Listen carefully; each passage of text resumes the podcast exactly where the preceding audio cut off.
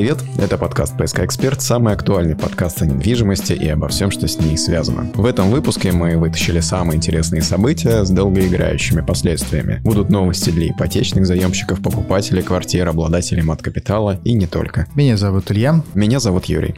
Как это иногда бывает с новостями, мы выясняем, что ранее были некоторые проблемы, и вот теперь они решены. ФАС, Федеральная антимонопольная служба, разработала проект, упрощающий рефинансирование ипотеки. Рефинансирование – это, напомним, оформление ипотечного кредита в другом банке на новых условиях. Например, у вас есть ипотека под 8% годовых, и вы нашли банк, который дает ипотеку, например, под 6% годовых. Или у вас родился ребенок, и вы хотите уменьшить ставку в соответствии с программой семейной ипотеки. Но не брать же вам новую ипотеку. Вы отправляете заявку в выбранный банк, где ниже ставка и который готов закрыть ваш текущий кредит полностью, выдав вам новый на оставшуюся сумму на новых условиях. Затем, получив предварительное одобрение, нужно предоставить ряд документов из банка, чью ипотеку вы решили рефинансировать. И вот с этим возникали сложности. ФАС выступила с инициативой еще в июне, после жалоб на затягивание оформления документов на рефинансирование ипотеки. И вот законопроект, проект поправок, готов. Согласно нему, банки теперь должны за 5 рабочих дней предоставить заемщику информацию о размере долга на планируемую дату закрытия жилищного займа и за 10 дней выдать закладные по кредитам, обеспеченным ипотекой домов и квартир. Этот законопроект поддержали все, ЦБ, Росреестр и Минфин, концептуально поддержали. Росреестр направил, правда, свои предложения по его доработке ФАС, но пока без уточнений в чем именно. Так или иначе, 5 и 10 дней – это временные ориентиры на процессы рефинансирования ипотеки, на которые, скорее скорее всего, можно будет рассчитывать после принятия поправок от ФАС в скором времени.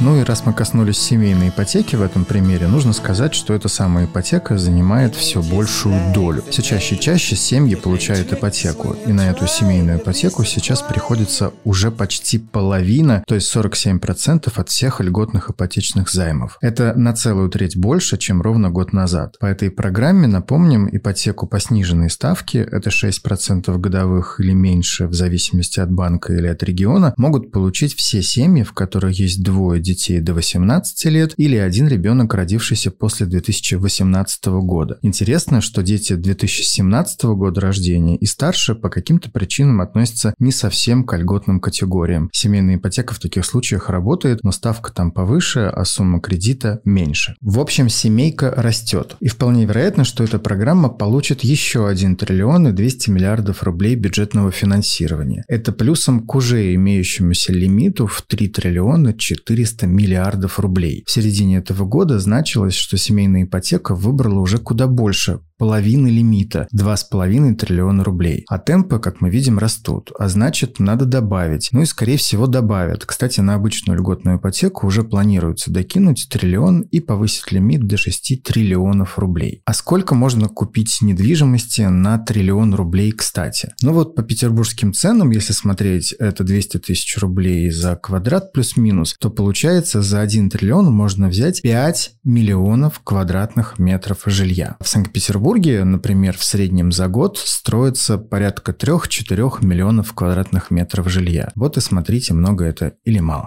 Лед тронулся, господа присяжные заседатели. Лед тронулся. И как еще это бывает с новостями, новое – это хорошо забытое старое. Госдума обратилась к рассмотрению того, а какими мерами еще можно поддержать покупателей недвижимости, кроме как, собственно, льготной ипотекой, которая, во-первых, не бесконечная, ведь софинансируется она из бюджета, и мы уже назвали цифры, а во-вторых, условия по ней изменились. Выросла ставка на 1% годовых и размер первоначального взноса на 5%. И все это не просто так, спрос растет. Вариант следующий – рассрочки из суда сберегательные кассы. Вообще, постановка этого вопроса состоялась еще в апреле этого года. Потом к теме возвращались летом, и сейчас снова вернулись. И теперь уже в Госдуме. Видимо, процесс идет, ну, во всяком случае, процесс поиска решений. Судосберегательная касса звучит как что-то из прошлого. И на самом деле это так и есть. Впервые такая штука появилась в Германии в 1950-х годах, а затем и в других странах мира, включая, кстати, и СССР. И схема эта работает и до сих пор. Например, в Венгрии работает, в Чехии, в Хорватии и в Франции инфляции. И в этой системе желающий купить жилье открывает специальный счет, куда вносит первоначальный взнос. Или начинает регулярно вносить деньги, пока этот взнос не наберется в необходимом ему размере. В свою очередь, судосберегательная касса на внесенные средства начисляет проценты, ну, близкие к тем, что предоставляют банки по вкладам. Как только на счете появится определенная сумма, например, половина от стоимости жилья, происходит сделка, и квартира регистрируется в собственность. То есть это способ подкопить деньги, которые будут защищены, во всяком случае в теории, от инфляции. Проще говоря, это аналог жилищно-строительного или жилищно-накопительного кооператива, и в России такой механизм предлагался еще в период принятия закона об ипотеке в 1998 аж году. Тогда рассматривалось два пути, как это очень часто у нас бывает. Первый путь – пойти по американской ипотечной модели, а путь второй – перенять германскую систему кредитования. Российские власти тогда выбрали первый вариант, а не второй, основанный как раз на строительных сберкассах. Полностью заменить ипотеку механизм судосберегательных касс, конечно, не сможет, да и не призван к этому, но он может стать дополнительной возможностью, еще одним инструментом, который можно использовать для улучшения жилищных условий. В теории уже сейчас механизм судосберегательных касс является полностью рабочим при условии обеспечения гарантий самой деятельности. И в качестве этих гарантий необходима некоторая поддержка со стороны государства, то есть поддерживающий контроль. Потому как, особенно когда я сказал про 98 год, появляются опасения, они появятся ли очередные финансовые пирамиды, прикрываясь благим делом. Поэтому требуются механизмы, разумеется, гарантирующие, что карета в тыкву не превратится. Госгарантии могут выглядеть примерно так же, как это работает сейчас в случае с индивидуальными инвестиционными счетами. По ним гарантия 2 миллиона рублей. Но это далеко недостаточно для рынка недвижимости, поэтому гарантии должны предоставляться по значительно большим суммам. Минфин, кстати говоря, к идее относится хорошо. Зам главы Министерства финансов Алексея Моисеева ранее так процессировал Интерфакс. К кассам мы относимся хорошо в целом. У нас даже, по-моему, в какой-то дорожной карте прописан пункт о том, что их надо возродить. С рассрочкой же, с одной стороны, все понятно. Рассрочка есть и сейчас. Это выплата равными долями или по иной схеме полной стоимости недвижимости до ее сдачи в эксплуатацию. И ключевое здесь – до сдачи в эксплуатацию. То есть это в лучшем случае 2-3 года. Рассрочка, интересная для большинства покупателей, явно должна быть длиннее. А для этого должны появиться новые продукты кредитования, но уже для застройщиков. Если застройщик получает, например, более дешевые кредитные ресурсы, то может позволить себе выступить в функции кредитора. И тогда по схеме рассрочки квартиру покупатель будет выкупать уже у застройщика в течение нескольких лет. Эти направления дошли до Госдумы и вполне вероятно, что они тоже реализуются. Не волнуйтесь, Михельсон, операцию я беру на себя. Что еще может реализоваться? Есть вариант, что органы опеки и попечительства будут контролировать покупку квартир. Не все покупки, а только семьями с детьми, разумеется. Как мы все знаем, покупать квартиру и гасить ипотеку или же ее часть можно с помощью материнского капитала. Суммы там не маленькие. Этот факт делает мат-капитал хорошим подспорьем в решении квартирного вопроса. И он же делает мат-капитал привлекательным для разного рода, так скажем, схем. Чаще всего это схемы обналичивания. Глядя на это, в Госдуме, вот где работа-то кипит, предложено ужесточить правила использования материнского капитала при покупке жилья. Про это сообщают «Известия» со ссылкой на законопроект, разработанный Думским комитетом по строительству и ЖКХ. Все это делается для борьбы с мошенническими схемами обналичивания мат-капитала. Поэтому будут задействованы органы опеки и попечительства. Сейчас ведомство принимает участие только при перепродаже жилья, когда семья продает жилплощадь. Если законопроект примут, то они будут оценивать жилые площади и при покупке. Органы опеки выступят в качестве барьера для недобросовестных инвесторов, которые задействованы в схемах обналичивания мат-капитала. Например, не позволят провернуть деревенскую схему, когда семьям с детьми продают непригодные для проживания аварийные дома. Их часто реализуют за сумму, многократно превышающую рыночную. Кстати, в Петербурге законодательное собрание ранее разрешило тратить городской материнский капитал на ДМС и платную медицину в клиниках России, которые имеют соответствующие лицензии. Это к тому, что прикладная сторона мат-капитала тоже развивается. Все мы вышли из воды и должны туда же вернуться, в эту среду.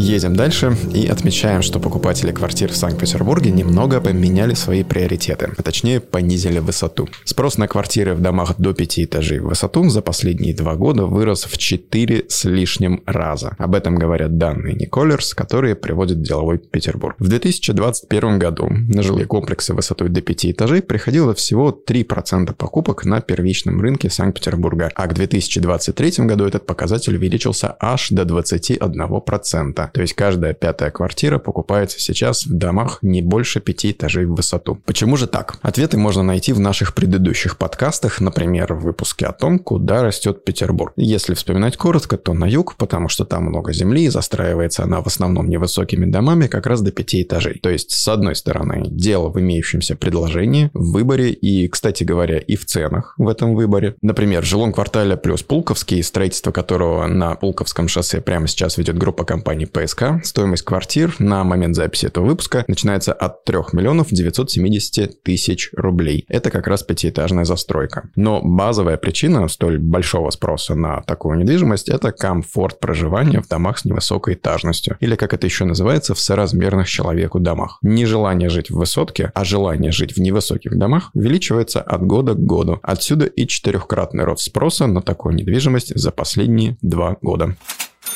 Еще немного о кратном росте, а точнее о кратном соотношении. Стоило нам чуть ранее сделать выпуск про то, что лучше снимать или покупать квартиру, а также рассмотреть в этом выпуске, среди прочего, вопрос финансовый, как подъехала большая статистика от ЦИАН. Согласно их данным, средний разрыв между ежемесячным платежом по ипотеке и аренде в России вырос, и аренда дешевле ипотеки теперь не в полтора, а в 1,8 раз. Это в среднем. Самая большая разница ожидаема в Москве, а также в Казани. В этих городах платить ипотеку дороже, чем снимать квартиру в 2,3 раза. В Москве средний ипотечный платеж 118 тысяч рублей, а средний арендный 51 тысяча рублей в месяц. В Петербурге, соответственно, 77 тысяч рублей в месяц средняя ипотека и 36 тысяч рублей в месяц – это средняя аренда. В Казани 59 и 26 тысяч рублей соответственно. В общем, во всех крупных крупных городах, я подозреваю, что вообще во всех городах, а не только в крупных, аренда дешевле ипотеки, исходя из ежемесячных расходов. Самая, к слову сказать, дешевая средняя ипотека нашлась в Челябинске, это 32 тысячи рублей в месяц, а самая дешевая средняя аренда в Омске и Уфе по 19 тысяч рублей в месяц. Пользуйтесь информацией, пока она актуальна. Значит ли это, что лучше снимать? Вообще не факт. Расклады, доводы за и против с мнениями и рассуждениями мы приводили в выпуске под названием «Снимать или покупать». Если еще не слушали, включайте сразу после этого выпуска. И в том эпизоде мы говорили, разумеется, про ипотеку и аренду недвижимости жилой. Тем временем в аренде, скажем так, отпускной, частных гостевых домов, турбаз и прочих малых форматов без звезд тоже есть свои события. Владельцам таковых незарегистрированных гостевых домов в очередной раз предложено выйти из тени. На этот раз еще более настойчиво, под угрозой запрета на рекламу в агрегаторах, через которые, в общем-то, почти все и снимают жилье на отдыхе. Минэкономразвития хочет внести все средства размещения в единую базу, такой реестр классифицированных гостиниц, и неважно даже, что они без звезд, главное, чтобы были в едином реестре. Замглавы Минэкономразвития Дмитрий Вахруков приводит пример, который цитирует Интерфакс. На канал ВКонтакте «Сниму жилье в Крыму» полтора миллиона человек подписано. Это значит, что все приезжают именно так. Кстати, тут не совсем понятно, что делать с группами многочисленными с объявлениями об аренде или найме, ведь они не агрегаторы. Так или иначе, владельцам частной доходной недвижимости есть о чем поразмышлять. Но если вы владелец доходных апартаментов, например, в сети апарт-отелей Авенир, то у вас все хорошо. Вся ваша недвижимость в каких надо реестрах, продвигается в агрегаторах и вовсю заселяется. Статистика, которую ранее давала управляющая компания сетью Авенир ПСК Инвест, лишь это подтверждает. 99% это средняя загрузка номерного фонда в высокий сезон, по которому, собственно, отели обычно и меряются между собой и вообще. Сеть Авенир вышла на рынок в этом году и с первого же года дала такой результат просто потрясающий. Так что есть куда вложить с хорошей перспективой, если что.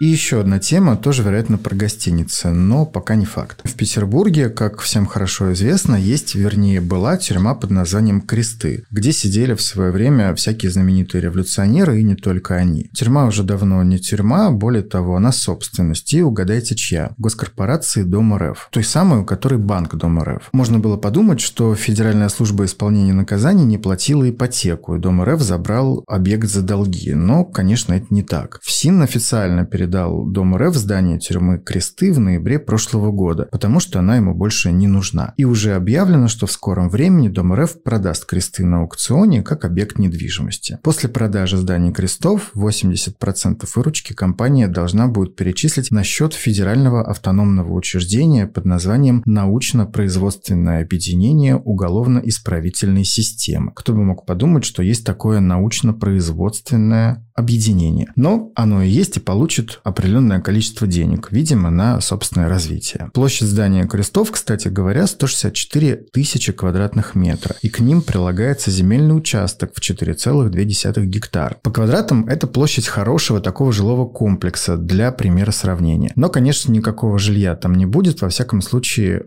в этих исторических корпусах. А будет там даже сложно сказать, что, поскольку объект своеобразный, под современное использование его приспособить надо еще постараться. Это могут быть какие-то общественные пространства, офисные и в том числе, может быть, будет гостиница. Пример, между прочим, есть у наших недалеких соседей. Недалеких это по расстоянию имеется в виду. В Финляндии, а точнее в Хельсинки, есть отель. Также в центре города, в здании бывшей тюрьмы. Пользуется хорошей популярностью, хотя номерной фонд там, разумеется, со всей характерной спецификой площадей, размерами и формой окон, большими коридорами и прочими свойственными для тюрьмы планировками. Вполне вероятно, что в Петербурге такое тоже зайдет. Спрос на размещение в местах, скажем так, не столь отдаленных от центра наверняка будет. Тем более, что есть уже и опыт. Общественное пространство Новой Голландии – самый знаменитый объект реконструкции в Петербурге и его центральное здание под названием «Бутылка». Это бывшая арестантская башня, а сейчас там куча ресторанов, магазинов, рынок, ярмарки, концерты концерты и вообще все прекрасно. Если же кресты будут такими, это ли не здорово?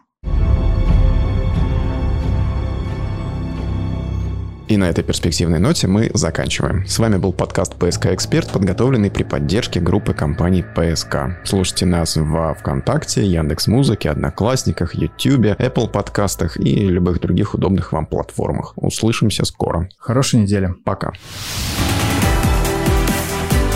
«ПСК Эксперт» – экспертный подкаст о рынке недвижимости Петербурга.